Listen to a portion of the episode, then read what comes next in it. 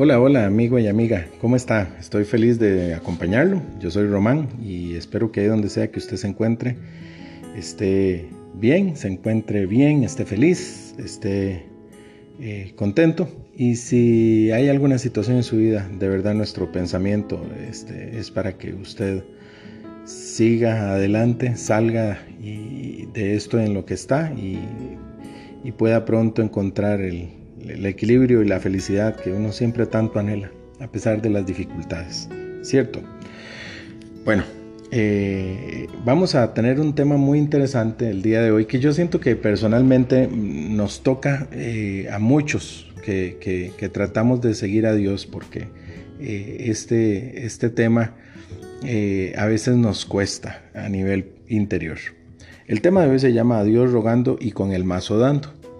Este es un refrán muy conocido, este, muy popular también. Esto es popular, eh, no es nada que venga de la Biblia. Hay gente que a veces dice, como dice la Biblia, rogando y con el mazo dando. No, eso no es así. Eh, es un dicho popular eh, que, viene, que viene de generación en generación. Todos sabemos el, el, tema este de los dichos populares o de los, refranes que traen algo de sabiduría popular, algo de sabiduría empírica, le digo yo, este, que pasa de generación en generación y que trae normalmente de verdad algo, algo de sabiduría, pero que hay que ir eh, desenmarañándola porque está en un lenguaje que a veces con el paso de los, de, los, de los años, de los siglos, este, ya se, va volviendo extraño de comprender, pero sí, eh, siempre tienen una, una, ¿cómo se puede llamar esto? Una sabiduría que uno, y un mensaje que uno puede agarrar, que uno puede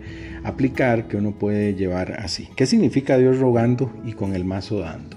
¿Qué estaba pensando alguien cuando pensó en eso? Bueno, yo me imagino que era eh, una persona que estaba pensando en que alguien tenía que poner eh, sus cosas en manos de Dios y estar eh, pidiendo a Dios que, pasaran las cosas, pero a la vez con el mazo dando, quiere decir eh, poniendo manos a la obra o trabajando para que las cosas también pasen. Hay una historia este, que todo el mundo ha oído alguna vez de un hombre que se estaba ahogando y entonces este, eh, el hombre estaba en la corriente de un río y em, él empezó a pedirle a Dios que lo salvara, que lo salvara, que le mandara a alguien a que lo salvara. Y, él esperaba que Dios viniera en persona a hacerle el milagro. Entonces de pronto en medio de la corriente apareció un, tronco eh, y, él no se agarró del tronco esperando a que Dios viniera a hacerle el milagro. Había una rama por ahí colgando, él no se agarró de la rama.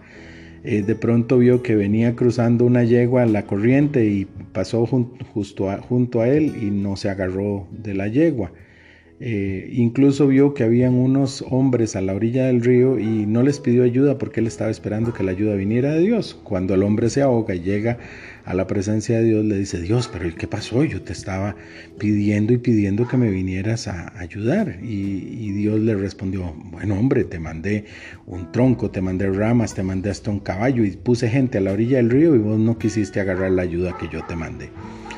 Porque nosotros necesitamos poner en práctica eh, de nuestra parte. Es algo que siempre en estas reflexiones hemos venido conversando. Tenemos que pedir a Dios, pero también nosotros tenemos que accionar nuestra, nuestra fe, ponerla en, marcha.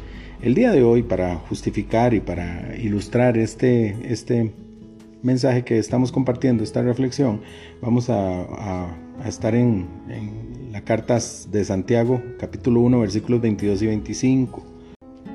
Dice así. Pero no basta con oír el mensaje, hay que ponerlo en práctica, pues de lo contrario se estaría engañando a ustedes mismos. El que solamente oye el mensaje y no lo pone en práctica es como un hombre que se mira la cara a un espejo. Se ve a sí mismo, pero cuando se da vuelta se olvida de cómo es. Pero el que no olvida lo que oye, sino que se fija atentamente en la ley perfecta de la libertad y permanece firme cumpliendo lo que ella manda, será feliz en lo que hace. Yo me pregunto qué provecho sacamos con querer seguir a Dios, con reflexionar todos los días, con leer la Biblia, con orar, con ir a la iglesia, con prepararnos eh, espiritualmente para la próxima vida si no ponemos en práctica nada de lo que a veces escuchamos. Y esto a veces nos pasa por, no querer, ah, eh, conscientemente no querer, o también por desatención, o muchas veces porque de, no, no, decidimos no hacerlo o nos da pereza. Muchas veces pensamos que el mensaje que oímos es muy lindo, muy bueno, pero no, no planteamos nada para nosotros mismos. Esto es hacer propósitos en nuestra vida. ¿Qué, qué, provecho tengo yo de oír que tengo que cambiar un hábito que yo tengo si, si digo que bueno, esto de verdad yo debería hacerlo en mi vida y no hago nada al respecto? Eh, vernos interiormente y hacer un, examen de qué es lo que necesito cambiar, pero no ser llegar solamente al punto, sí, yo necesito hacer esto, sino eh, hacerlo y llevarlo a la ejecución. Algunas veces creemos que esto eh, que dice el pasaje o este mensaje es muy bueno para mí, pero no lo llevamos a la práctica. No llega hasta ahí. Sabemos que está bien dejar malos hábitos, eh, tener una disciplina espiritual, aplicar los valores como el amor, el perdón, o la empatía, o, la caridad, o la humildad, o la misma diligencia. Pero yo no doy eh, ese paso, ese es el paso del saber al, hacer. Eh, entonces, ¿de qué, ¿de qué, me sirve?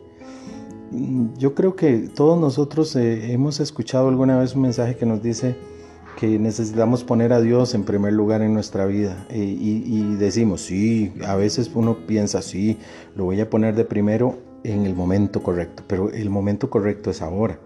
Eh, voy a tener una, disciplina espiritual, voy a estar más en comunión con Dios, voy a estar más en contacto con Él, voy a orar un poquitito, tal vez voy a escudriñar un poquitico ahí la, la Biblia, la palabra de Dios, pero no ahorita, después, un poquito más adelante o sé que debo poner en práctica mm, esos valores como, como el perdón o como la tolerancia, como el respeto y se me olvida eh, que lo tengo que hacer en este instante y no más adelante.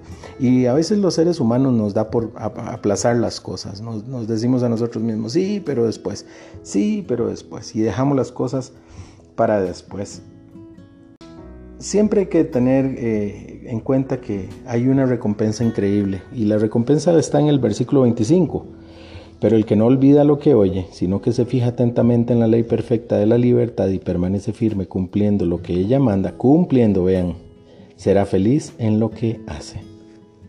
O sea, que en todo lo que hagamos tendremos una recompensa. Y es evidente, si seguimos a Dios y lo ponemos en práctica, eso nos va a traer felicidad si somos empáticos con otras personas o tenemos nuestro corazón eh, atento a cumplir la caridad eh, o, la solidaridad entre unos y otros, nuestro corazón también nos va a llevar a la felicidad. Si somos personas de bien, eso nos lleva a la felicidad. Lo opuesto nos lleva a la preocupación, a la tristeza, a la angustia, pero todo lo que implica ser obedientes al mandato de Dios nos lleva a ser felices. Pregunta para reflexionar el día de hoy. ¿Somos de los que creemos que estas cosas son buenas para los demás y para nosotros no?